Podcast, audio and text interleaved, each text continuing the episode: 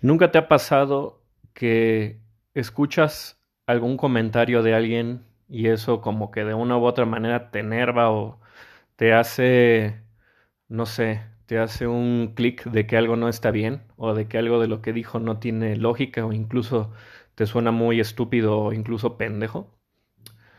Pues yo al igual que tú he sentido eso muchas, muchas veces y en muchos temas, desde mi trabajo hasta el taxista que me, te puede manejar al aeropuerto, al donde sea que quieras ir, o algún amigo incluso que, que tengas o algún conocido y que de repente diga algo que tú consideras bastante ilógico e irracional.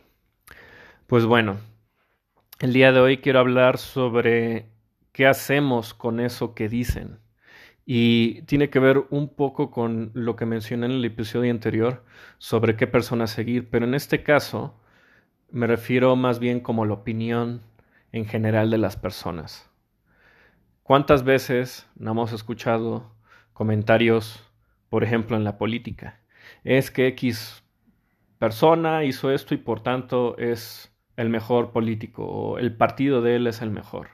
Y, no, tú ves las acciones que para ti son importantes que ha hecho ese partido o, ese político y dices, no mames, eso no puedes, eso no es cierto.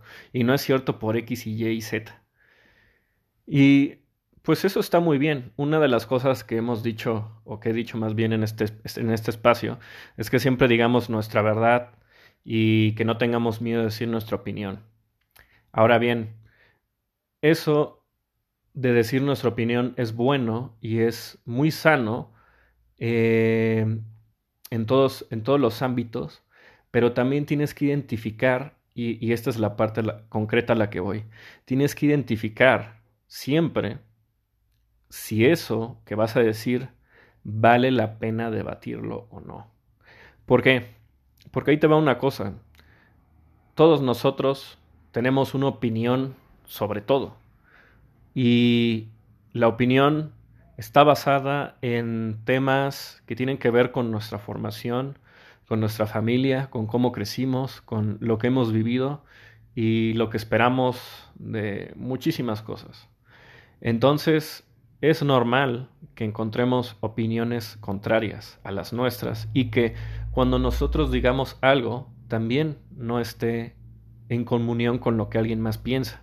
Y otras personas a lo mejor de eso que tú vas a decir, te van a decir otro legato y te van a decir, no, Gustavo, eh, tú estás mal por X y Y.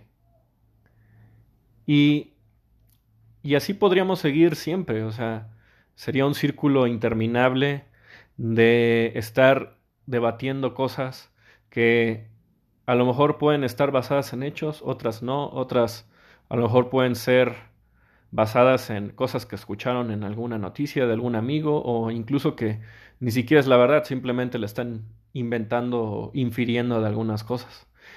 Y bueno, ¿realmente todo eso vale la pena?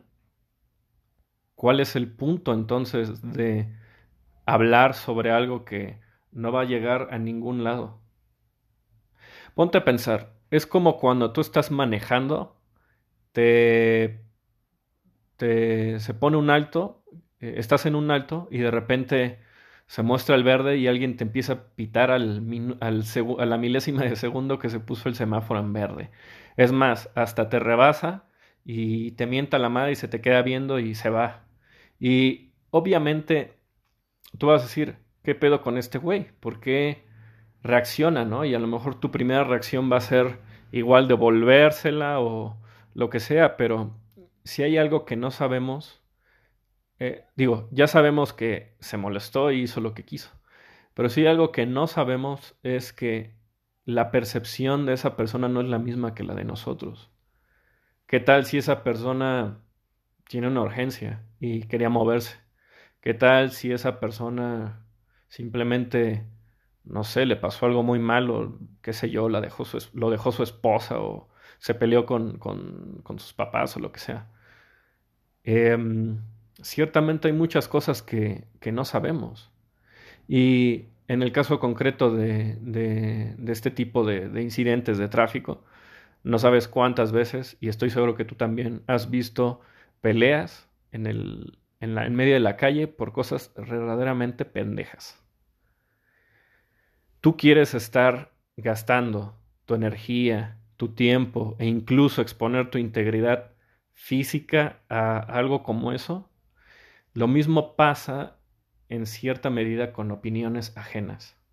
Y ponte a pensar, o sea, em, realmente todo se trata todo el tiempo de que tengamos la razón. Incluso cuando se tratan de cosas contrarias a lo que nosotros pensamos, debemos poner siempre sobre la mesa ese balance de beneficio, costo, tiempo y, energía sobre lo que implica el hacer esas cosas o dar nuestra opinión. Y también, por ejemplo, o sea, eh, ponen, pone en contexto la situación en la que estás, si lo estás hablando, por ejemplo, en, en una mesa con amigos, en un bar con un desconocido, en, en una cascarita echando las caguamas después de, un partido de fútbol, o vaya, o sea, o con una persona sumamente intelectual. Yo puedo hablar, por ejemplo, sobre temas de por qué existe discriminación racial, injusticia social y, ¿cómo se llama? Este, racismo sistémico en Estados Unidos en un, en un congreso del Ku Klux Klan o de neonazis y estoy seguro que no va a ir nada bien. Y eso es lo que, a, lo, a lo que voy. Tenemos que tener en cuenta siempre ese contexto y ese balance que nos va a dejar a nuestro favor. O que si bien, o sea, nuestra opinión eh, a lo mejor puede ser que sea la verdad y no le faltan hechos y suponiendo que sí tenemos toda la razón, eh, puede ser que no lo valga. Entonces, yo no estoy diciendo que, que no digas lo que pienses.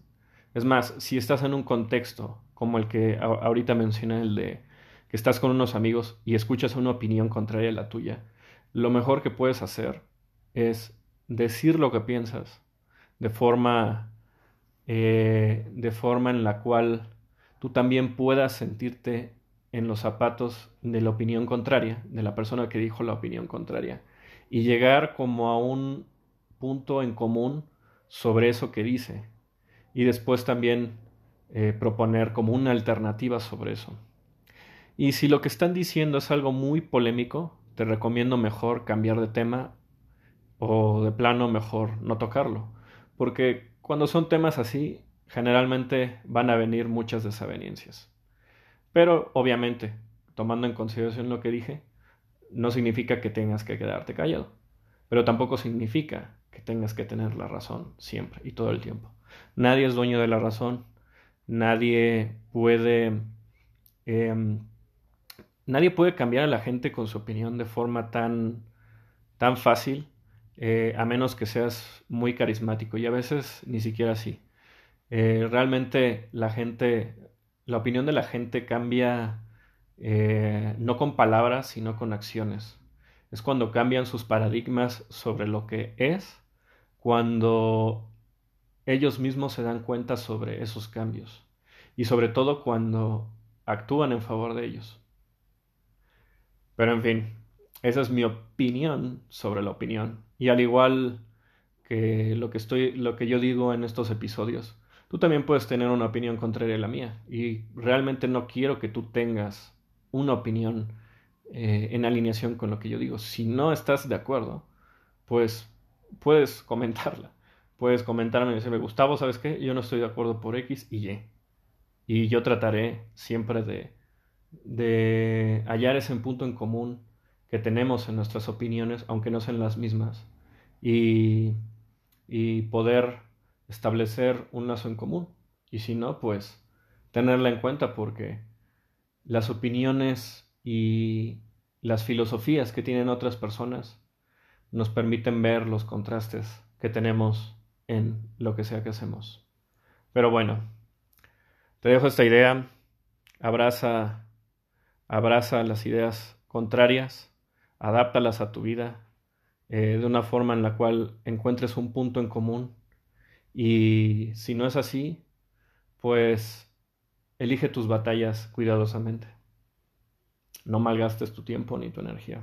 Son limitados. Adiós.